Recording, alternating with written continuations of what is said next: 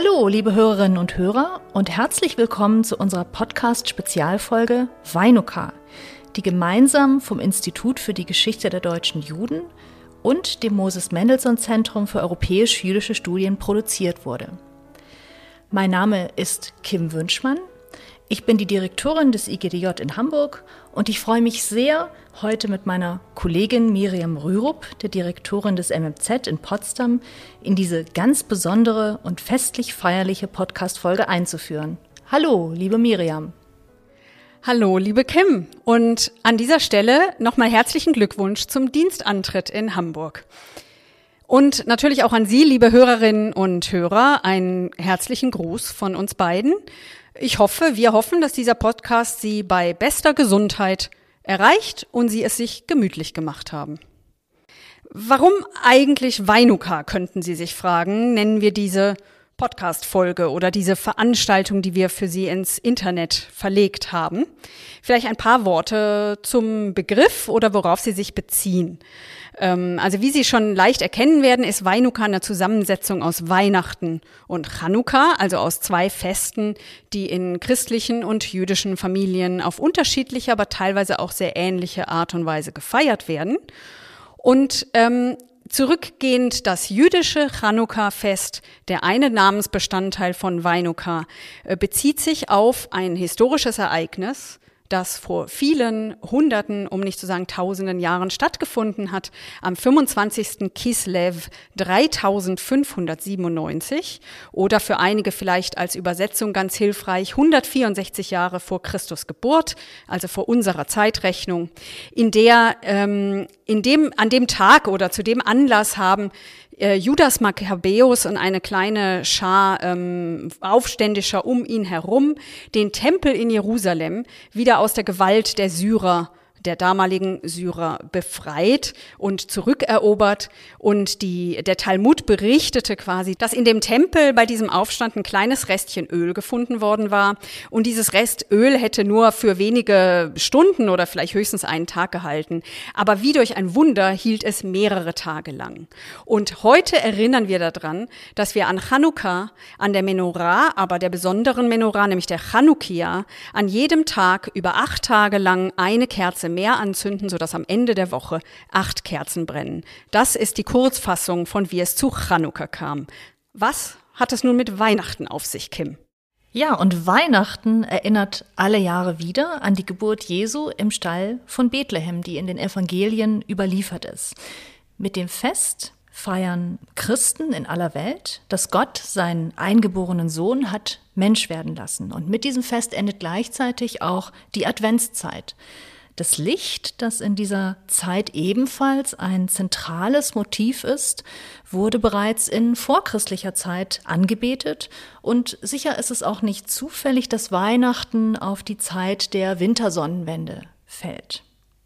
Im Laufe des 19. Jahrhunderts entwickelte sich Weihnachten zum bürgerlichen Familienfest schlechthin.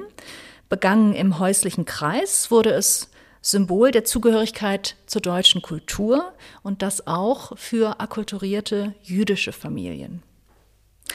Miriam, du hast ja die schöne Tradition der Weinuka-Feiern am IGDJ etabliert. Welcher Gedanke stand dahinter? Der Gedanke, der dahinter stand, ist eigentlich einer, der auch quasi schon länger zurückweist, nämlich mit der Verbürgerlichen, die du gerade angesprochen hast, gehörte, dazu gehörte ja quasi auch, dass die jüdische Minderheit immer mehr Teil äh, der bürgerlichen Gesellschaft um sie rum äh, wurde und dass es teilweise dann auch äh, üblich war, sogar, dass Theodor Herzl, der große äh, Erfinder des politischen Zionismus sozusagen, selbst auch einen Weihnachtsbaum bei sich zu Hause hatte. Also, dass äh, so ein bisschen was verschmolzen ist von beiden Brauchtümern und Traditionen Religion. Das heißt, so quasi diese Grundidee von Weinuka, von der Verschmelzung der beiden Rituale um die beiden Feste herum ist schon was, was eine lange Tradition hat, ähm, die immer auch gerne mal kritisiert wurde. Aber Chanukka gab es auch äh, verschiedene andere Formen der Umwidmung. Zum Beispiel die zionistische ähm, Gesellschaft hat äh, daraus die Makkabäer-Feiern gemacht, weil man quasi das Heldentum feiern wollte, ist von Judah Makkabäus. Ähm, und am IGDJ diese Tradition haben wir gemeinsam etabliert. Also ich bin 2012 eben äh, als deine Vorgängerin äh, dorthin gekommen nach Hamburg und hatte aus den USA so ein bisschen diese diese Staffs Picks, was es an Weihnachten rum in den Buchläden gibt, wo die äh, die die Mitarbeiter und Mitarbeiterinnen von Buchläden ihrer Kundschaft quasi ihre Lieblingslektüre als Geschenkidee empfehlen. Das fand ich eine schöne äh, Sache und dachte, wieso soll nicht auch ein wissenschaftliches Forschungsinstitut sowas machen können? Denn ähm, letztlich können wir ja sagen, wir sind zwar vielleicht keine religiösen Menschen, also vielleicht weder christlich noch jüdisch noch muslimisch oder anders religiös, vielleicht aber auch doch. Aber was uns allen gemeinsam ist, die wir sowohl am IGDJ als auch am MMZ, am Moses Mendelssohn Zentrum arbeiten, ist ja, dass wir uns für jüdische Themen interessieren. Und das tun wir halt manchmal auch über das rein wissenschaftliche hinaus. Also wir lesen auch Comics, äh, wir lesen Kochbücher, die möglicherweise äh, vermeintlich jüdische Rezepte äh, beinhalten oder, oder Rezepte zu jüdischen machen oder dass man sich auch fragt, was ist eigentlich jüdische Küche? Also so auch von ganz anderen Themen jenseits des Wissenschaftlichen. Und so haben wir dann vor inzwischen ja dann äh, neun Jahren begonnen, genau 2012 äh, mit der ersten Weinuka-Veranstaltung. Und dieses Jahr sind wir beim zweiten Jahr Weinuka als Podcast, beim zweiten Jahr Weinuka äh, virtuell äh, letztes Jahr war unsere erste Weinuka-Folge, dieses Jahr unsere zweite und beide Feste vereint und das ist auch das Besondere an Weinuka ähm, im IGDJ und hoffentlich ab nächstem Jahr auch live in Potsdam gleichzeitig, äh, dass wir nicht nur über Bücher reden, sondern dass man sie auch kaufen kann, dass wir sie empfehlen und man sie dann auch mit nach Hause nehmen kann und seinen Liebsten schenken kann und natürlich bei Kerzenlicht lesen und mit vielen Süßigkeiten ausgerüstet. Also die Liebe zum Buch, die Liebe zum Lesen, das ist wirklich sehr beeindruckend und ich hoffe, wie du, liebe Miriam, dass wir diese schöne Tradition im nächsten Jahr wieder in Hamburg und Potsdam mit möglichst vielen Freundinnen und Freunden der beiden Institute begehen können. Und ich freue mich auch schon besonders auf die Autorinnen und Autoren, die dann unsere Gäste sein werden und ihre Bücher bei uns vorstellen ja, das wäre wirklich, also das, das kann ich nur, äh, da kann ich mich nur anschließen und eigentlich sollten wir es wahrscheinlich sogar an zwei versetzten Tagen machen, so dass wir uns gegenseitig dabei sogar besuchen können und vielleicht ja auch den einen oder anderen Gast mitnehmen, einmal nach Hamburg und einmal nach Potsdam. Ähm, was sind denn, wenn wir jetzt sagen, dass wir stellen das Buch sowieso in den Mittelpunkt und feiern das Lesen und das Buch an Weinuka, was sind denn für dich, Kim, deine Assoziationen und Gedanken, die du zu Weinuka mitbringst? Nun, von diesen äh, literarischen Annäherungen an das Fest hast du mir ja bereits erzählt und so war eigentlich mein erster Gedanke verbunden mit der Erinnerung an die 2016 verstorbene Schriftstellerin Sylvia Tenenbaum und ihren bewegenden Roman Yesterday's Streets. In der deutschen Übersetzung heißt der Straßen von gestern. Und dieses autobiografische Romanwerk ist Anfang der 1980er Jahre erschienen und nimmt uns mit in eine andere Welt, die Welt der großen jüdischen Stifterfamilien, die in Frankfurt am Main im 19. und beginnenden 20. Jahrhundert wirkten, die Welt der Gans, Mertons, Weinbergs, der Hirschs, denen äh, das Städelmuseum, die Goethe-Universität und die Frankfurter Oper Unschätzbares zu verdanken haben. Von den Nationalsozialisten wurden sie entrechtet, enteignet, vertrieben, in alle Welt zerstreut, teils ermordet. Und Sylvia Tenenbaum musste als junges Mädchen mit ihren Eltern über die Schweiz in die USA fliehen. Später, nach der Shoah, reiste sie regelmäßig nach Deutschland. Seit Anfang der 80er Jahre lebte sie jedes Jahr mehrere Wochen in Frankfurt, wo ich auch das große Glück hatte, sie persönlich kennenzulernen. Und die Welt, aus der Sylvia Tenenbaum kam, war die Welt der akkulturierten, weltläufigen Familien des sogenannten Frankfurter jüdischen Westends. Und in diesen Familien wurde Weihnachten gefeiert. Der Roman Straßen von gestern beschreibt ein solches Fest im Hause der Familie Wertheim im Jahr 1913, dem Jahr, in dem der Patriarch Moritz Wertheim verstirbt. Und ich möchte gerne ähm, unsere Einleitung in den Podcast schließen und eine kleine kurze Stelle aus Straßen von gestern vorlesen. Hannchen und Moritz Wertheim hatten seit dem Jahr, in dem Edu geboren wurde, Weihnachten gefeiert. Alle Welt, sagten sie sich, feierte Weihnachten. Warum sollten sie es nicht tun? Es war ein gutes deutsches Fest und sie waren gute deutsche Bürger. Seltsamerweise hatte Hannchen dieses Jahr, da Moritz tot und auf dem jüdischen Friedhof in der Radbeilstraße begraben war, gewisse Bedenken hinsichtlich der bevorstehenden Feierlichkeiten. Was war, wenn Moritz dort oben im Himmel, wohin er gehörte, dessen war sie sich gewiss, mit dem jüdischen Gott sprach und er ihn fragte, Moschee, Moschee, bitte sag mir, warum hast du all die Jahre Weihnachten gefeiert? Wusstest du nicht, dass damit die Geburt meines Sohnes gefeiert werden soll? Ich habe keinen Sohn. Oder besser gesagt, ich habe hundert Millionen Söhne, ihr alle seid meine Söhne, die Menschenkinder überall sind meine Söhne und Töchter. Was würde Moritz ihm erwidern? Er würde wahrscheinlich sagen, jeder dort unten zu Hause tut es. Und Gott würde mit gutem Recht fragen, was ist das für eine Antwort? Hannchen hatte seit vielen Jahren nicht mehr über die religiöse Bedeutung des Weihnachtsfests nachgedacht, obwohl ihre Augen feucht wurden, wenn sie auf das süße Baby blickte, das von Eseln, Kühen und Schafhirten umgeben auf seinem Strohlager in einer Krippe lag. Oder wenn sie ihre Stimme erhob, um zusammen mit den anderen Stille Nacht, heilige Nacht zu singen. Natürlich konnte sie ihren Enkeln das Weihnachtsfest nicht nehmen. Vielleicht, sagte sie sich, würden sie in einer Welt aufwachsen, in der all diese Unterschiede vergessen waren, obwohl die Frage, wer sie vergessen sollte, ein Problem war, das bisher niemand hatte lösen können. Das ist eine wunderschöne Stelle und eine ganz fantastische Überleitung, wie ich finde, zu, die uns in die richtige Stimmung versetzt, die geradezu feierlich ist, sofern so ein Medium wie ein Podcast feierlich sein kann, nämlich weil es der Hoffnung Ausdruck gibt auf eine, auf eine Besserung. Und das ist ja eine Hoffnung, die uns dieser Tage sehr begleitet. Insofern lade ich Sie jetzt, liebe Zuhörerinnen und Zuhörer, ein, sich zurückzulehnen, besagte Kerzen anzuzünden, vielleicht die der abgebrannten Chanukia oder das noch nicht ganz äh, mit vier Kerzen be bestückten Adventskranzes, sich Süßigkeiten zu nehmen, einen Stift und Zettel zur Hand zu nehmen und den Leseempfehlungen von sechs Kolleginnen und Kollegen aus Hamburg und sechs Kolleginnen und Kollegen aus Potsdam zuzuhören. Und unser Kollege Björn Siegel übernimmt jetzt und führt sie durch diese Folge.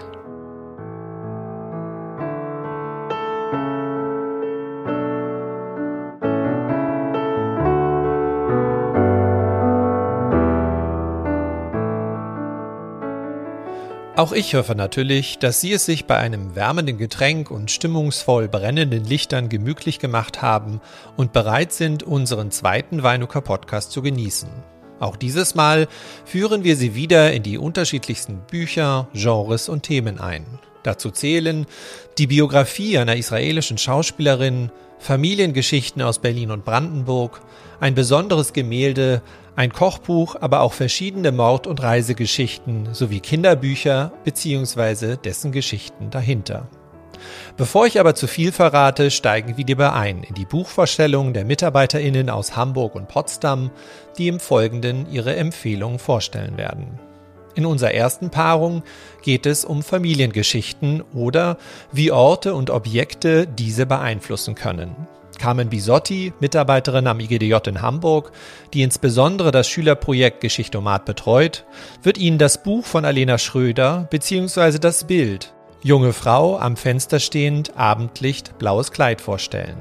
Ihr folgt die Literaturwissenschaftlerin Anna Dorothea Ludwig vom MMZ in Potsdam, die mit Heimsuchung von Jenny Erpenbeck Ihnen ein Roman und damit ein Sommerhaus in Brandenburg präsentiert. Beide verdeutlichen, wie Erinnerung im Kollektivverband der Familie entsteht und funktioniert.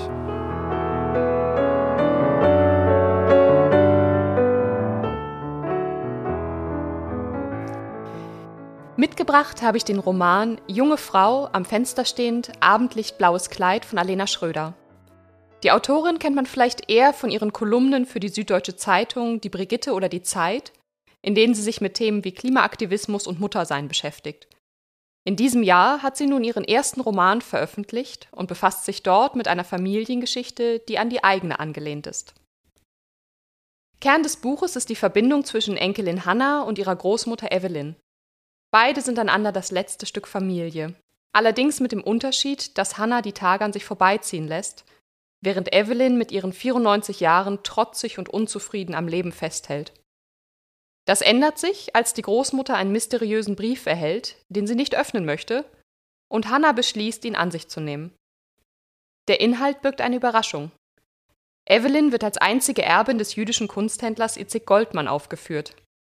Dieser war von den Nationalsozialisten enteignet worden. Als Erbe wird ein einziges Bild genannt, welches allerdings als verschollen gilt. Junge Frau am Fenster stehend, Abendlicht, blaues Kleid von Johannes Vermeer. Hannah begibt sich nun auf die Suche nach dem Bild und damit nach ihrer eigenen Familiengeschichte. Ihre Großmutter ist ihr dabei nur wenig Hilfe. Sie will sich nicht erinnern, will nicht erzählen und verbittet sich auch jegliche Nachfragen. Zu ihrer Verwunderung findet Hannah heraus, dass ihre Urgroßmutter mit einem Juden verheiratet war und in Berlin der bewegten 20er Jahre lebte. Die Tochter Evelyn, Hannas Großmutter, wuchs hingegen bei der Tante im beschaulichen Güstrow auf. Diese wiederum machte sich ab 1932 einen Namen als Ortsgruppenleiterin der NSDAP. Einfühlsam und mitreißend erzählt die Autorin die 100 Jahre umfassende Romanhandlung aus der Perspektive der Frauen. Da ist die Mutter, die zwischen den Weltkriegen ungewollt schwanger wird.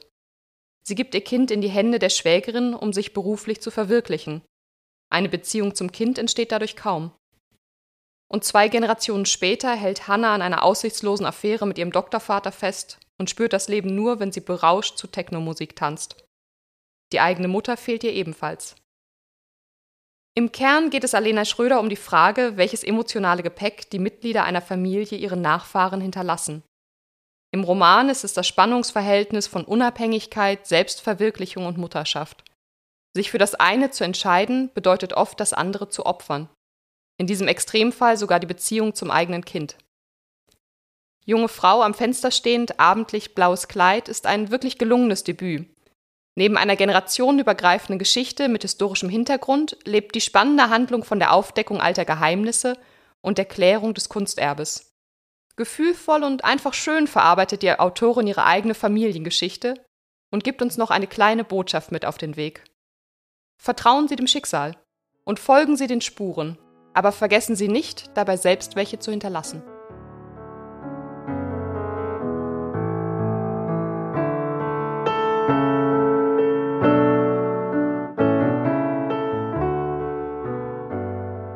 Und ich darf Ihnen heute Jenny Erpenbecks 2008 erschienenen Roman Heimsuchung vorstellen, der mir auch deshalb so gut gefallen hat, weil darin deutsche und familiäre Geschichte, Geschichten, kollektive und persönliche Erinnerungen miteinander in Verbindung gesetzt, ineinander verschränkt werden. Dabei ist auch die eigene Familiengeschichte der Autorin von Bedeutung. Erpenbeck ist eine Enkelin der Schriftstellerin Hedda Zinner, die in der Kulturszene der DDR eine wichtige Rolle spielte und unter anderem als Verfasserin von Theaterstücken und Hörspielen bekannt wurde. Schauplatz des Romans Heimsuchung ist ein Sommerhaus, ein Seehaus in Brandenburg, das zum Deutschen Lieu de Mémoire wird. Es war Refugium, Versteck und Tatort, Erholungsort und Schauplatz von Gewalt und Verlust. Jenny Erpenbeck verdichtet deutsche Geschichte des 20. Jahrhunderts an einem Ort, legt Zeitschichten frei und folgt dabei auch ihren eigenen Kindheitserinnerungen an Sommerwochen am See. Ihre Großmutter, die im Roman die Schriftstellerin genannt wird, kämpft mit ihren eigenen Erinnerungen und Entscheidungen. Und ich zitiere aus dem Roman. Ich kehre heim. Die Tasten der Schreibmaschine, mit der sie schreibt, sind schon ganz blank gewetzt, die einzelnen Zeichen kaum voneinander zu unterscheiden. Es ist noch immer dieselbe Schreibmaschine, die sie damals von Berlin nach Prag mitgenommen hat, von Prag nach Moskau, von Moskau dann nach Ufa in Baschkirien und gegen Ende des Krieges, da sprach ihr Sohn schon fließend Russisch, wieder zurück nach Moskau und schließlich nach Berlin. Diese Schreibmaschine war ihre Wand, wo der Zipfel einer Decke auf einem Fußboden ihre Wohnung war. Mit dieser Schreibmaschine hatte sie all die Worte getippt, die die deutschen Barbaren zurückverwandeln sollten in Menschen und die Heimat in Heimat. Zitat Ende. In Erpenbecks Roman wird einmal mehr deutlich, dass das literarische Ringen um Erinnerung und Zugehörigkeit ein generationenübergreifendes Unterfangen ist.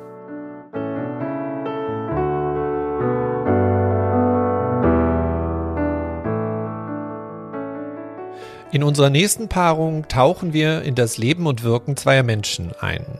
Ursula Wallmeier, die als Bibliothekarin am MMZ in Potsdam arbeitet, präsentiert die Autobiografie von Judith Kerls Geschöpfe, mein Leben und Werk und verweist dabei auf die besonderen Lebenswege und Lebenszufälle dieser Frau. Susanna Kunze, Mitarbeiterin am IGDJ, führt uns darauffolgend in das Buch Auf Wiedersehen Kinder, Ernst Papeneck, Revolutionär, Reformpädagoge und Retter jüdischer Kinder ein. Sie nimmt uns mit in die Zeit des NS-Regimes und der Kindertransporte und regt dazu an, über die Lehren aus der Geschichte und Ideale, die es zu verteidigen gilt, nachzudenken.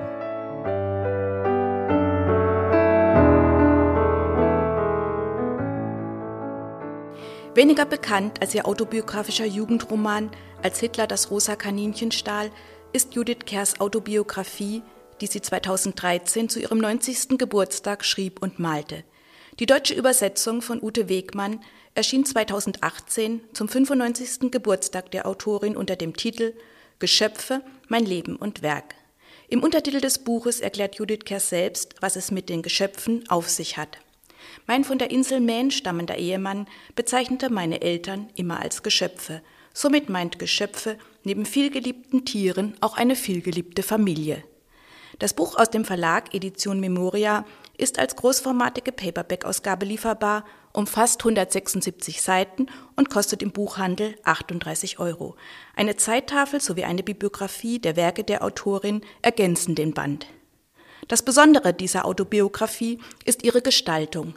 Natürlich enthält der Band die Lebensgeschichte in Textform, aber darüber hinaus ist das Buch mit Judith Kers eigenen Zeichnungen, mit Fotos aus ihrem Leben und anderen Erinnerungsstücken überaus reich illustriert und eine wahre Schatzkiste, die einen beeindruckenden Einblick in ihr bewegtes Leben und in den kreativen Entstehungsprozess ihrer beliebten Geschichten gibt.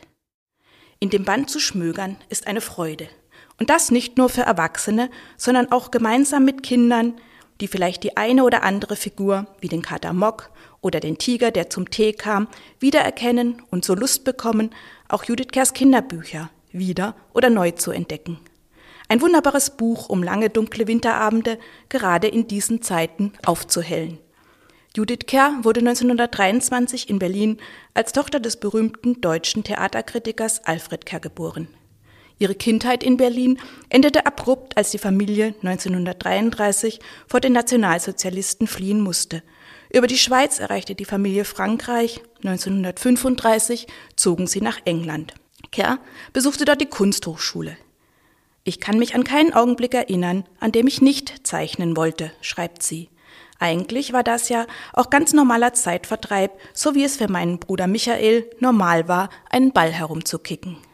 Nach dem Krieg arbeitete sie als Redakteurin für den Sender BBC, wo sie ihren Mann kennenlernte. Sie waren bis zu seinem Tod über ein halbes Jahrhundert miteinander verheiratet. 1968 schaffte sie in Großbritannien den Durchbruch als Kinderbuchautorin und Illustratorin mit ihrem Erstlingswerk Der Tiger kommt zum Tee.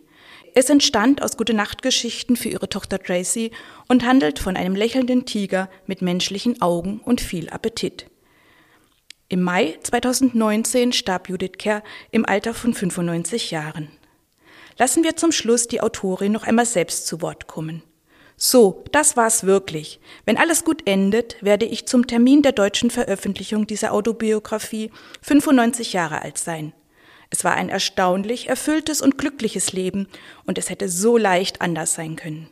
Wenn meine Eltern nicht die Weitsicht gehabt hätten, wenn dieses Land uns keinen Schutz gewährt hätte und wenn ich vor 66 Jahren nicht zum Mittagessen in die BBC-Kantine gegangen wäre.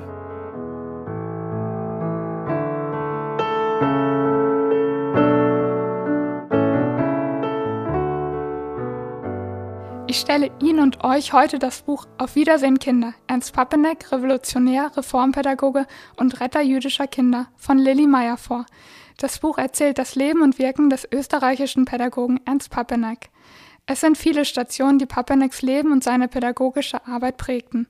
Als wichtigstes Ereignis ist seine Rolle als Pädagoge im Rahmen eines Kindertransportes von 283 jüdischen Kindern im Jahr 1939 nach Frankreich zu benennen. Dort leitete er die für die jüdischen Flüchtlinge eingerichteten Heime unter der Prämisse als dringendste pädagogische Aufgabe, ihnen ein Stück ihrer Kindheit zurückzugeben. Dazu gehörten das gemeinsame Feiern von Festen, Spielen in der Natur, Theateraufführungen sowie eine demokratische Erziehung. 1941 konnte ein Teil der Kinder über einen weiteren Kindertransport in die USA gerettet werden, wo sie Ernst Papeneck wieder trafen, der selbst mit seiner Familie nach New York emigrierte. Seine Funktion als Heimleiter und Ansprechpartner auf Augenhöhe für junge jüdische Flüchtlinge beeinflusste auch seine weitere pädagogische Arbeit in den USA. Dort war er zehn Jahre lang als Heimleiter für Jungen verantwortlich, die als schwer erziehbar eingestuft wurden. Papeneck führte als erstes neue Strukturen und neue Therapiemodelle ein. Dazu gehörten neben einer Theater- und Kunsttherapie Gruppentherapien sowie die Arbeit mit Tieren. Zudem folgte er in seiner Pädagogik der Maxime, alle Menschen gleich zu behandeln.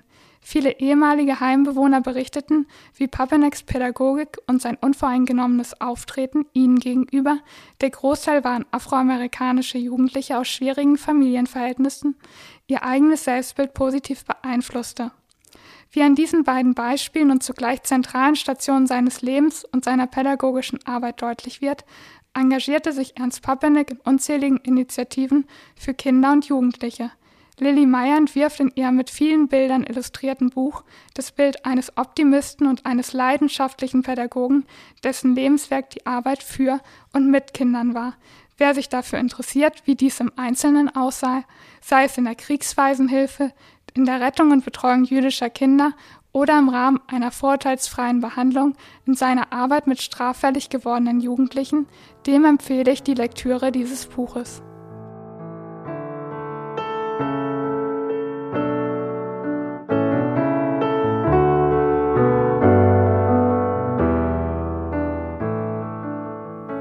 Auch in der dritten Paarung spielen Kinder eine ganz besondere Rolle, sei es als Zielgruppe oder als eigenständige Akteure. Susanne Küter, Bibliothekarin des IGJ in Hamburg, nimmt sich mit Jella Leppmanns Die Kinderbuchbrücke ein ganz besonderes Buch vor, das die Ideen für eine aktive Kinder- und Jugendarbeit vor allem in den frühen Nachkriegsjahren, das heißt post 1945, in den Mittelpunkt rückt. Werner Tress vom Moses Mendelssohn Zentrum in Potsdam entführt uns hingegen ins Jahr 1743. Mit Katja Behrens, der kleine Mausche aus Dessau, eröffnet er Einblicke in die fiktive Reise und Abenteuer des jungen Moses Mendelssohns auf seinem Weg nach Berlin.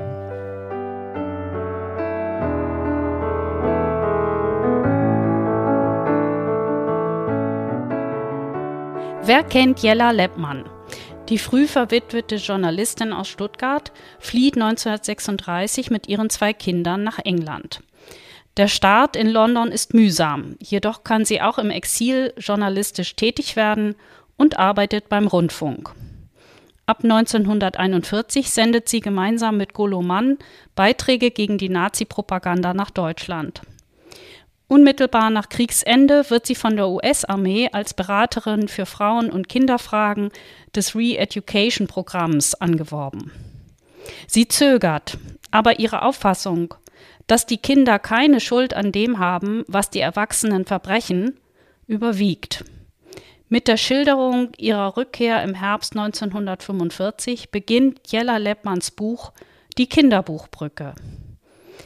Um die Lage der Frauen und Kinder zu ergründen, unternimmt sie eine Rundreise durch das zerstörte Nachkriegsdeutschland. In Uniform mit einem Militärjeep und Fahrer sammelt sie Informationen und Eindrücke, führt Gespräche mit früheren Bekannten sowie den Verantwortlichen in der Verwaltung von Städten und Gemeinden. Ernüchtert von der Reise schlägt Jella Leppmann der amerikanischen Besatzung erste kulturelle Hilfsmaßnahmen vor allem für Kinder vor. Sie entwickelt die Idee einer internationalen Kinderbuchausstellung, für die sie jedoch keine Finanzierung erhält. Auch ohne Mittel gelingt es ihr im Sommer 1946, die Ausstellung Das Jugendbuch als erste Nachkriegsausstellung überhaupt in Deutschland durchzuführen. 40.000 Besucher kommen allein in München, um die Exponate aus 14 Ländern zu betrachten. Der große Erfolg lässt die Bücherschau in mehrere Städte weiterwandern und regt Jella Leppmann zu neuen Planungen an. Die ausgestellten Bücher sollen in eine ständige Sammlung überführt werden, und zwar in Form einer Bibliothek. Durch ihr unermüdliches Engagement kann sie auch dieses Vorhaben realisieren. 1949 öffnet die Internationale Jugendbibliothek in München. Bis 1957 ist die britische Staatsangehörige Mrs. Labman ihre Direktorin und gestaltet deren Aufbau und Veranstaltungsprogramm sowie deren Organisation stets mit Beteiligung der Kinder und Jugendlichen. Anlässlich ihres 50. Todestages erscheint die Kinderbuchbrücke in einer reich bebilderten Neuausgabe. Vor- und Nachworte liefern zusätzliche biografische Informationen. Denn Jella Leppmann verfasst kein Tagebuch, sondern schildert hauptsächlich ihr Lebenswerk. Der mitreißende Bericht mit dem schön gestalteten Einband lässt das Buch auch ohne Verpackung als Geschenk überreichen und weckt die Neugier, es aufzuschlagen. Meiner Empfehlung, mit der Kinderbuchbrücke diese außergewöhnliche Frau kennenzulernen, füge ich hinzu, auch heute noch eignen sich Kinder- und Jugendbücher hervorragend, um andere Lebenswelten zu entdecken.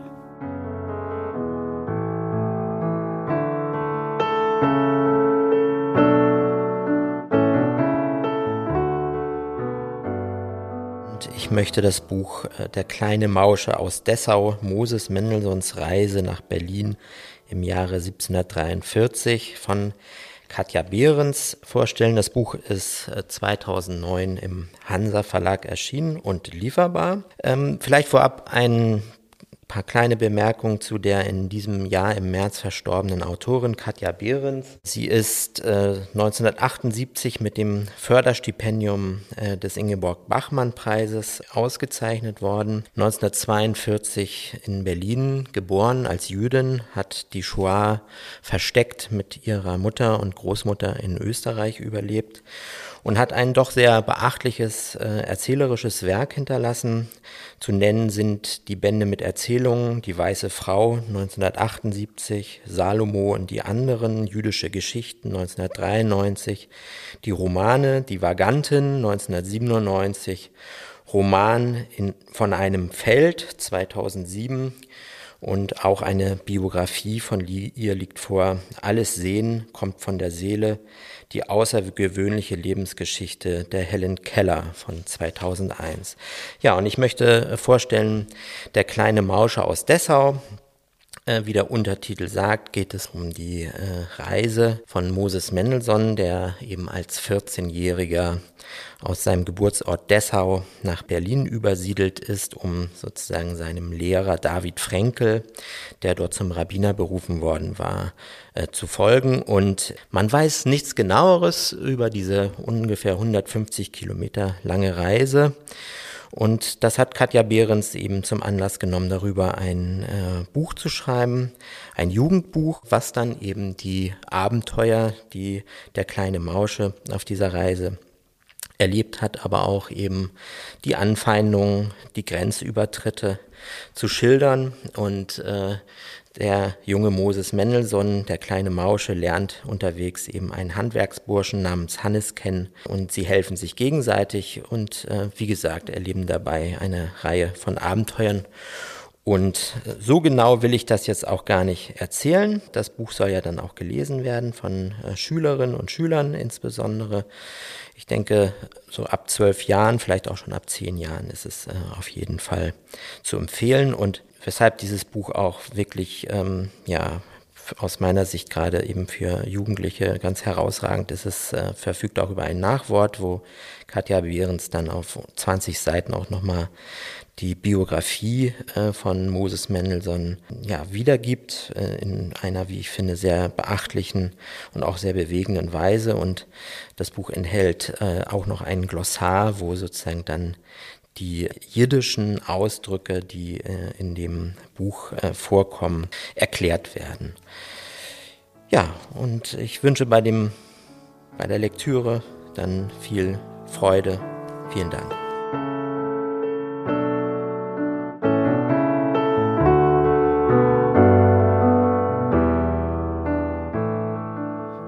Wird es kulinarisch, denn gleich zweimal wird das Kochbuch Simple von Jotam Ottolenghi herangezogen, um über die Bedeutung von einfach nachzudenken.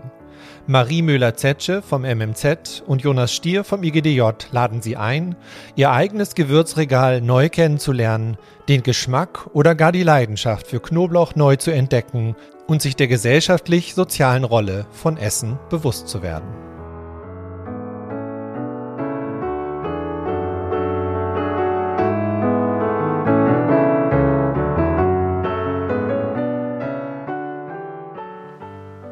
Es gibt viele Möglichkeiten, ein Essen auf den Tisch zu bringen, je nachdem, was für eine Art Koch man ist. Doch was dem einen in der Küche einfach und unkompliziert erscheint, mag für den anderen der reinste Albtraum sein. Ich beispielsweise habe es am liebsten, wenn ich auf dem Heimweg beim Gemüsehändler halt machen und ein paar Sachen, die gut aussehen, mitnehmen kann. Und dann steht zu Hause nach spätestens 30 Minuten ein Essen auf dem Tisch. Karl, mein Mann, ist da völlig anders. Wenn wir am Wochenende Freunde zu Besuch haben, steht er schon Tage vorher in der Küche, um so viel wie möglich vorzubereiten, damit er kaum noch etwas tun muss, wenn die Gäste da sind. Tara wiederum, die hier für den Text verantwortlich war, kann erst entspannen, wenn eine Mahlzeit möglichst schon einen ganzen Tag vorher im Grunde genommen fertig ist. Soße im Kühlschrank, geschmortes im Tiefkühlfach, Gemüse blanchiert oder geröstet. Was hier eingeleitet wird, ist ein Kochbuch, wie man unschwer erkennen kann. Es ist das Kochbuch Simple von Otto Lengi. Äh, der Name ist inzwischen schon zur Marke geworden. Jotam Otto Lengi ist Literaturwissenschaftler und Kochbuchautor, Koch und Restaurantbesitzer und wahrscheinlich noch ein paar andere Sachen mehr. Ähm, lebt in London und ist berühmt geworden mit seinem Jerusalem-Kochbuch und in meinem Freundes- und Bekanntenkreis berühmt geworden durch äh, poserhaftes Anpreisen von Speisen, ähm, die selbst zubereitet nach dem, nach dem Otto Lengi-Prinzip oder eben einem Rezept von ihm bei Partys eben mitgebracht wurden und wo ich dann doch irgendwann gedacht habe, hm, vielleicht muss ich mich diesem Trend jetzt doch mal beugen und habe tatsächlich mir nach 20 Jahren zum ersten Mal ein Kochbuch gekauft. Ähm, eigentlich ist es nicht so gedacht, dass die Rezepte besonders einfach sind, sondern sie sind besonders fancy, könnte man sagen. Es handelt sich um einen guten Anlass, seine Gewürzmischungen und Gewürzregale mal wieder zu inspizieren und zu gucken, was könnte da vielleicht alles noch fehlen, was könnte man mal wieder verwenden, was schon langsam einstaubt. Ähm, aber in diesem Kochbuch Simple geht es eben darum, das Ganze alltagstauglich, zumindest halbwegs alltagstauglich zu gestalten. Das Buch ist sehr, sehr schön ähm, gemacht. Also es gibt die verschiedenen Kategorien, wie zum Beispiel Brunch, gegartes Gemüse, ähm, auch ein paar Fleischgerichte sind dabei und ein paar süße Dinge. Und dann vor allem gibt es schöne Fotos davon, wie man das alles zusammenstellen kann, die einzelnen Komponenten, aber auch Listen. Ähm, zum Beispiel dann die Liste Festessen oder da sind sogar verschiedene ähm, Vorschläge dann dabei. Und es gibt eben die Bilder, wo man sieht, wie das dann ähm, eben sich anrichten lässt und wie die Freunde dann und Freundinnen um den Tisch sitzen. Es passt also sehr gut zum Jahresende, zu sowohl Chanukka als auch Weihnachten und ist, denke ich, auch ein ganz schönes Geschenk.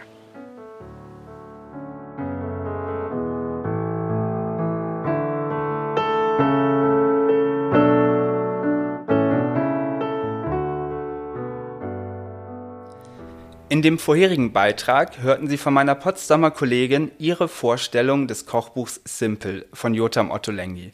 Auch ich werde Ihnen dieses Buch im Rahmen dieses Podcasts näher bringen, Ihnen von meinen Erfahrungen damit berichten und es Ihnen vor allem empfehlen.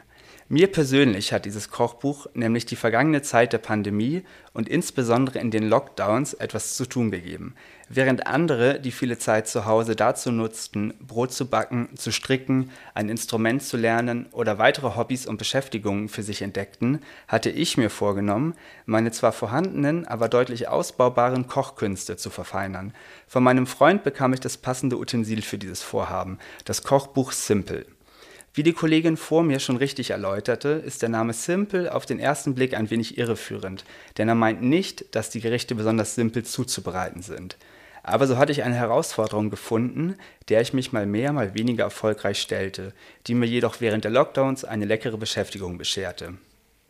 Wenn Sie mir nun in die gedankliche Küche folgen würden, denn zum Nachkochen unbedingt empfehlen, möchte ich Ihnen den fanggerührten Spitzkohl mit Knoblauch und Chili, die rote Beete aus dem Ofen mit Joghurt und Zitrone, die perfekt zu Fisch passt, die Röstkartoffeln mit Knoblauch und Harissa und den gebackenen Reis mit Tomaten, Zimt und 25 Knoblauchzehen.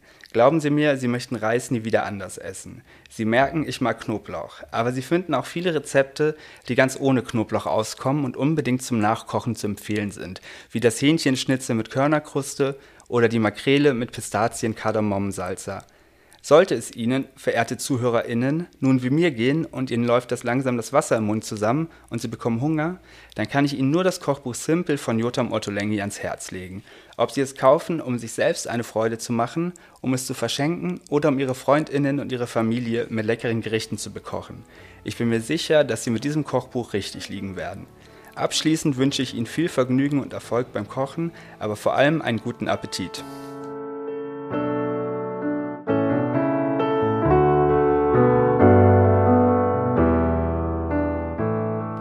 In unserer fünften Paarung steht Mord im Zentrum. Anhand zwei ganz unterschiedlicher Texte und Genres tritt damit dieses Thema an uns heran. Beate Meyer, Wissenschaftlerin am IGDJ, entführt uns mit dem Krimi von Fay Kellermann Am Anfang war dein Ende in die Welt eines amerikanischen Universitätscampus und zeigt, wie Mathematik zum Schlüssel werden kann. Gideon Botsch, Leiter der Emil Julius Gumbel Forschungsstelle für Antisemitismus und Rechtsextremismus am MMZ hingegen, stellt die Reden und Schriften des ermordeten bayerischen Ministerpräsidenten Kurt Eisners vor. Er zeigt auf, wie weitsichtig Eisner agierte, aber auch, wie die Vorurteile der Zeit vom Wort zur Tat führten.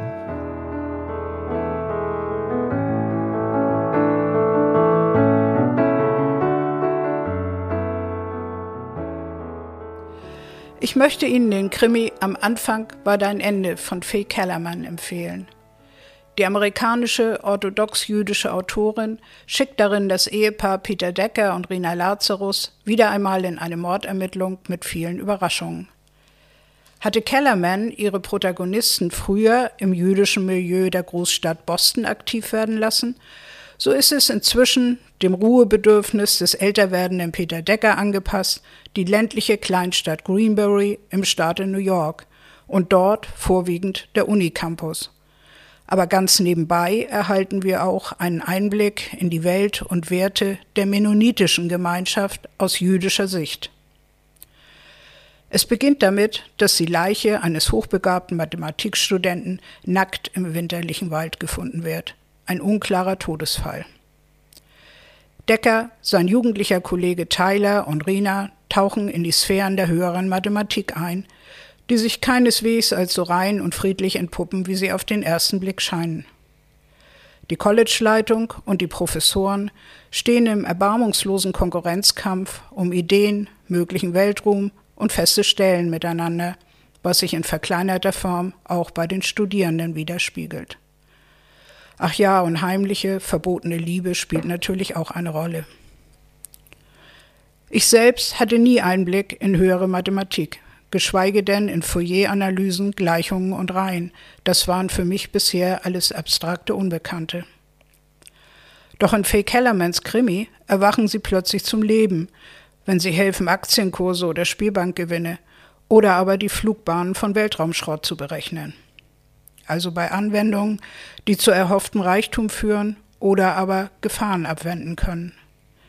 Dieser letzte Aspekt gewann ja gerade Aktualität, als die Russen einen ausgedienten Satelliten zerschossen und dem ohnehin in der Erdumlaufbahn umherkreisenden Schrott mehrere tausend neue, größere und kleinere Teilchen hinzugefügt haben. Aber das wusste Fee Kellermann natürlich nicht, als sie ihren Krimi schrieb.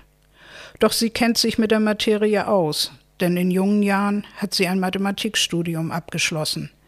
Ebenso wie Rina Lazarus in dem Krimi, die mit ihren Fragen und Schlussfolgerungen maßgeblich dazu beiträgt, Motiv und Mörder zu finden und auch gleich noch einer jungen Liebe auf die Sprünge hilft. Aber lesen Sie selbst. Fee Kellermans Krimi Am Anfang war dein Ende, erschien bei HarperCollins 2017 für 9,99 Euro.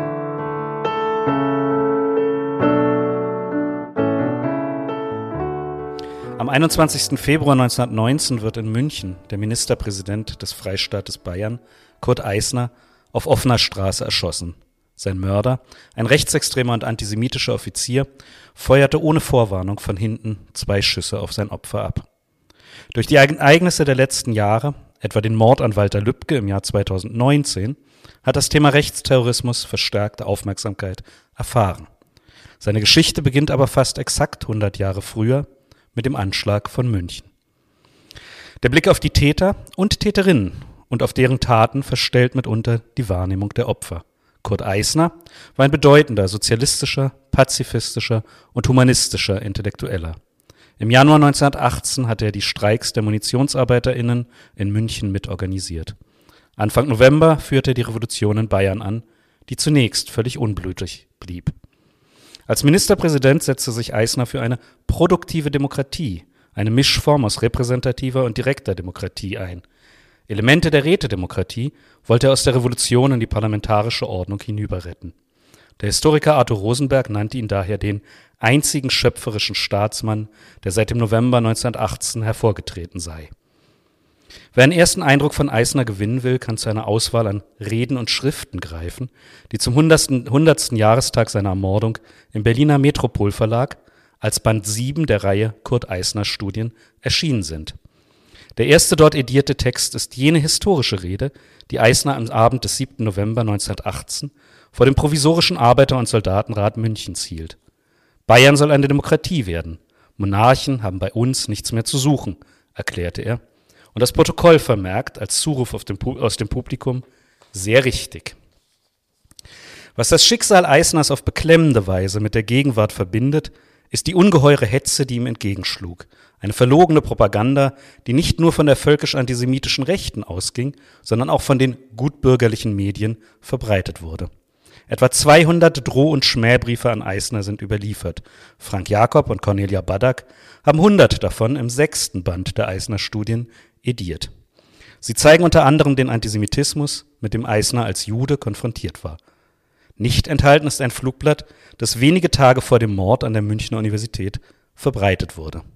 In einer Rede, die Eisner am 13. Februar 1919 hielt und die nun in der Auswahl der Schriften und Reden enthalten ist, entlarvte Eisner das böswillige Machwerk als eine unzweideutige Aufforderung zu meiner Ermordung. Entschlossen, sagte er, es sei eine ganz kindische Auffassung zu glauben, mich mit solchen Dingen erschrecken zu können. Als Revolutionär habe er längst mit dem Leben abgeschlossen. Hellsichtig analysierte er die Methoden der gegen ihn gerichteten Propaganda. Sie verdeutlichen den heutigen Leserinnen, dass Fake News und Lügenpropaganda schon lange vor dem Internet zum Instrumentarium der extremen Rechten gehörten. Auch ihre mörderischen Folgen werden deutlich. Etwa eine Sp Woche später wollte Eisner in einer Landtagsrede seinen Rücktritt erklären seine Konsequenz aus der Wahlniederlage, die er bei den Landtagswahlen erfahren hatte. Der Mordanschlag kam ihm zuvor. Eisners nicht gehaltene Rede findet sich ebenfalls in dem Auswahlbändchen. Als Eisner sich auf den Weg zum Landtag machte, warnte ihn ein Freund vor einem Anschlag. Eisner erwiderte, man kann einem Mordanschlag auf die Dauer nicht ausweichen. Und man kann mich ja nur einmal totschießen. Wenige Minuten später streckten ihn die Kugeln seines Mörders nieder.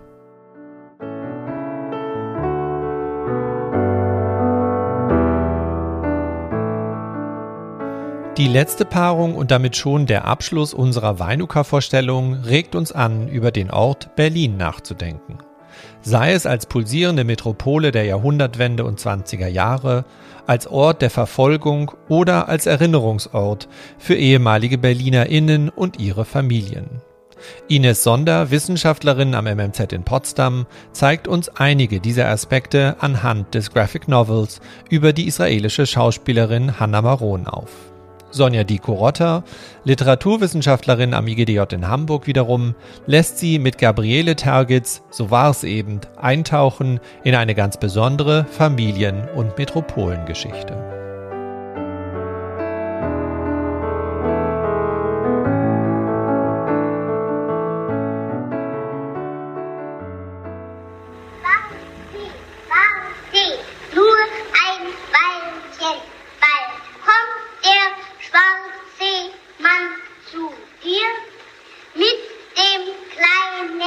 Hackebeilchen, mach ihr Schabefleisch aus dir.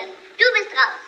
1931 spielt die achtjährige Hanna Maron, geboren 1923 als Hannele Meierzack in Berlin, die zentrale Rolle in der Eröffnungsszene von Fritz Langs düsterem Meisterwerk M. Eine Stadt sucht einen Mörder, einer filmischen Verfolgungsjagd auf einen Kindermörder. Es ist ihre Stimme, die in diesem Abzählreim als erste zu hören ist und Schlimmes erahnen lässt. Im selben Jahr spielt sie das Pünktchen, alias Luise Pocke, in Gottfried Reinhardts Inszenierung von Erich Kästners Kinderroman Pünktchen und Anton am Deutschen Theater Berlin. 1933 flieht die jüdische Familie Meyerzack aus Deutschland, Hannele, das Wunderkind der Weimarer Republik, und ihre Mutter zunächst nach Paris. Zwei Jahre später folgen sie dem Vater nach Palästina, wo ihre zweite Karriere als erfolgreiche Theaterschauspielerin begann. Das bewegte Leben der israelischen Schauspielerin Hannah Maron wurde unter dem Titel Vor allem eins, dir selbst sei treu, als Graphic Novel von Barbara Jelin und David Polonsky veröffentlicht. Die Idee dazu basierte auf einer Ausstellung des Goethe-Instituts Israel. Das Buch erschien 2016 im Reprodukt Verlag Berlin. Das Motto stammt aus Shakespeares Hamlet, erster Aufzug, dritte Szene. Die erzählerische Komplexität, die das Format der Graphic Novel bietet, wird hier aus der Perspektive verschiedener Personen und ihren Erinnerungen an Hannah Maron beleuchtet, darunter ihr Sohn, der bekannte israelische Architekt Amnon Rechter. Sein illustrierter Bericht widmet sich dem vermutlich schlimmsten Einschnitt im Leben seiner Mutter, dem 10. Februar 1970, als Hannah Maron während einer Zwischenlandung nach London wohin sie für ein Vorsprechen zu Anatevka fliegen wollte, in der Transithalle des Flughafens München-Riem bei einem palästinensischen Terroranschlag schwer verletzt wurde und ihr linkes Bein daraufhin amputiert werden musste. Ein Jahr nach dem Anschlag stand Hannah Marone mit einer Beinprothese in der Titelrolle als Medea wieder auf der Bühne des Tel Aviver Kameri Theaters, dem sie 1946 beigetreten war. Für ihre Leistungen auf dem Gebiet des Theaters erhielt sie 1973 den Israelpreis. In ihrer sensiblen Ästhetik vermitteln die gezeichneten Bilder in dieser zweiteiligen Graphic Novel eine Ahnung, was die Person und Schauspielerin Hannah Maron ausmachte. Alle Widerstände des Schicksals zu überwinden und auf der Selbstbestimmtheit ihres Lebens zu beharren.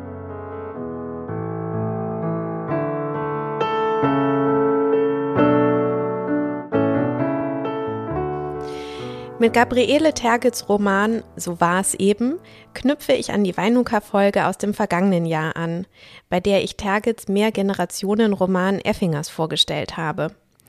Dieses Mal also wieder ein neu entdeckter Roman der Autorin und Journalistin.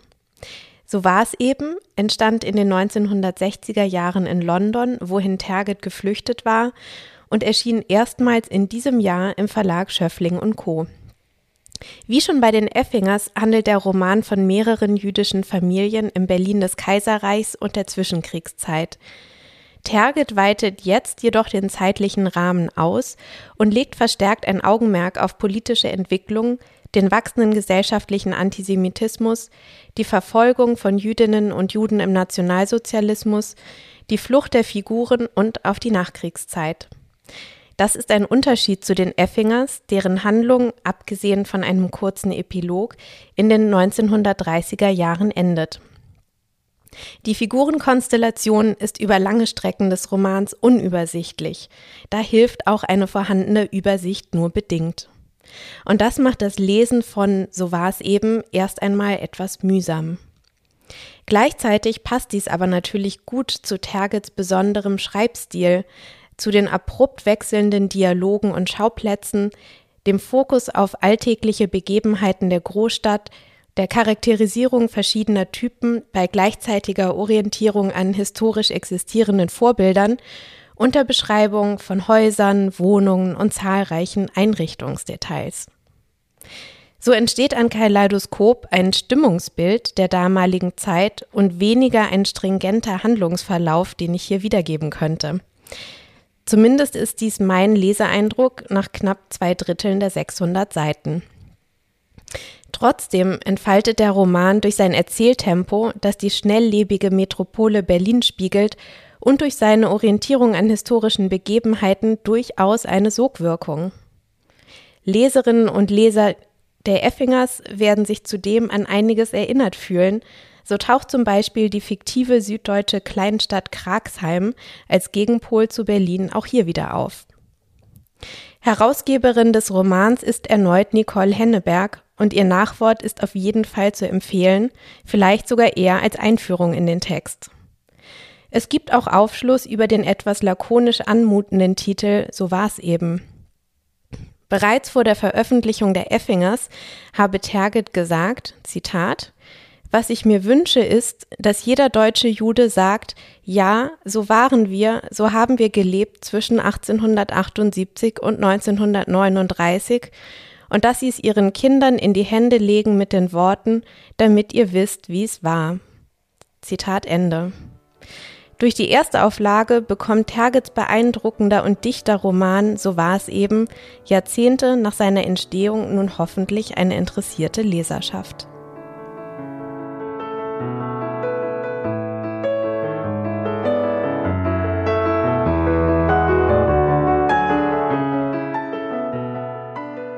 Das war sie schon wieder, unsere zweite Weinuka-Folge im zweiten Corona-Jahr. Wir freuen uns darauf, Sie nächstes Jahr persönlich wieder zu Weinuka begrüßen zu können. Bis dahin wünschen wir Ihnen viel Vergnügen, Happy Weinuka, eine schöne Feiertagszeit und einen guten Übergang ins neue Jahr.